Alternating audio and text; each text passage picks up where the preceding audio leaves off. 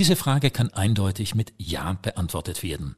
Nun, wie sind diese Alternativen? Und das schauen wir uns nun gemeinsam genauer an. Kurz eine Analyse und dann wird uns ein ausgewiesener IT-Experte, der Verantwortliche im Neutech-Park in Bozen, Patrick Ohnewein, jeweils eine kurze Bewertung abgeben. Da gibt es den Anbieter Signal. Der Messenger kann alles, was WhatsApp auch kann. Der Programmcode ist öffentlich, kann eingesehen und kontrolliert werden. Chats sind Ende zu Ende verschlüsselt. Man kann Nachrichten so einstellen, dass diese nur für eine bestimmte Zeit lesbar und dann sich automatisch löschen.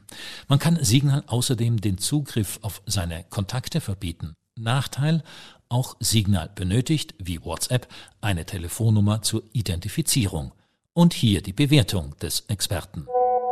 Signal bekommt von mir neun auf zehn Punkten, nicht nur bei der App, sondern auch der Server, mit dem die App kommuniziert, sind beide Open Source. Das heißt, Dritte können überprüfen, dass Signal wirklich nur das macht, was es auch verspricht. Es wird außerdem von Datenschutzexperten empfohlen. Es verschlüsselt die Nachrichten und ist so ausgelegt, dass es einen starken Fokus auf Privacy setzt. Ein Nachteil von Signal ist vielleicht, dass es keine öffentlichen Gruppen unterstützt, wo sich nicht Bekannte einschreiben können. Und das schränkt Signal bei bestimmten Benutzungen ein. Viele Messenger versuchen sich von WhatsApp dadurch zu unterscheiden, dass sie auf Datenschutz und Sicherheit großen Wert legen. Das gilt insbesondere für Threema. Der Anbieter aus der Schweiz setzt auf eine starke Verschlüsselung. Außerdem muss man die Telefonnummer nicht zwingend angeben. Stattdessen gibt es eine zufällige ID-Nummer für seinen Gegenüber, wenn man sich über Threema unterhalten möchte. Kontaktdaten werden nur anonymisiert benutzt und nicht gespeichert. Nachteil, die App kostet Geld. Und hier die Bewertung des Experten. Streamer bekommt von mir sechs von zehn Punkten weniger als Signal, weil es zwar sehr privacy-orientiert ist, aber leider der Server nicht Open Source ist. Das heißt, wir können nicht überprüfen lassen, was der Server, mit dem sich die App verbindet, mit unseren Daten macht. Außerdem die Zielgruppe sind Geschäftskunden. Prima muss man bezahlen. Das muss nicht unbedingt schlecht sein, aber ist vielleicht für den privaten Gebrauch nicht so interessant wie andere Anwendungen. Die derzeit bekannteste Alternative zu WhatsApp ist Telegram, ebenfalls Open Source. Gusto-Stück der App ist die Gruppenchat-Funktion, für die es viele nützliche Futures wie zum Beispiel Umfragen oder Terminerinnerungen gibt. Nachteil, Telegram als Unternehmen ist ziemlich intransparent. Verschlüsselung und Sicherheit, die Telegram einsetzt, gilt unter Experten als umstritten. Die App muss mit einer Telefonnummer verknüpft werden. Und hier die Bewertung des Experten. Telegram bekommt sieben auf zehn Punkten. Es ist auf dem Client Open Source. Leider der Server ist nicht Open Source, also nicht kontrollierbar.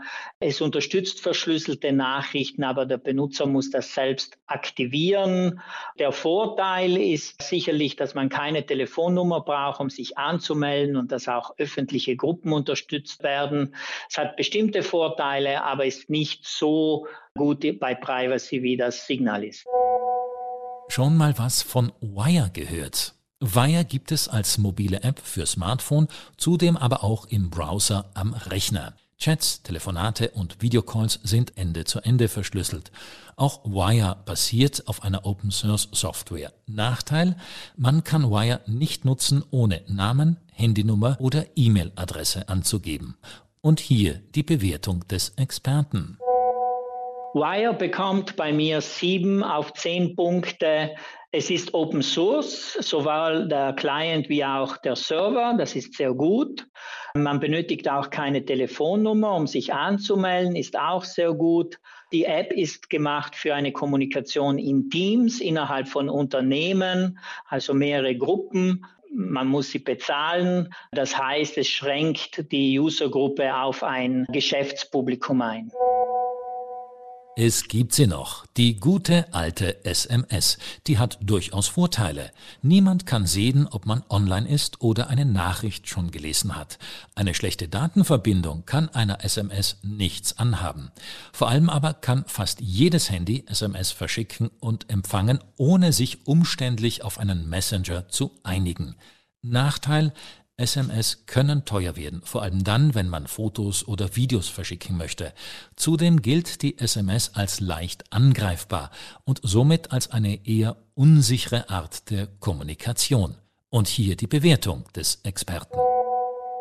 Die SMS bekommt bei mir nur ein Punkt auf zehn. Das ist, weil die SMS jeder hat. Das ist ein Vorteil. Ich kann jeden über SMS erreichen. Das ist gut. Aber SMS ist nicht verschlüsselt. Der Telefonprovider sehen alles, die können mitlesen, die sehen, wann ich die SMS schicke und auch den Inhalt. Sie ist auch kostenpflichtig, obwohl meistens in einem Flat-Paket enthalten. Aber grundsätzlich ist die SMS die ungünstigste Wahl.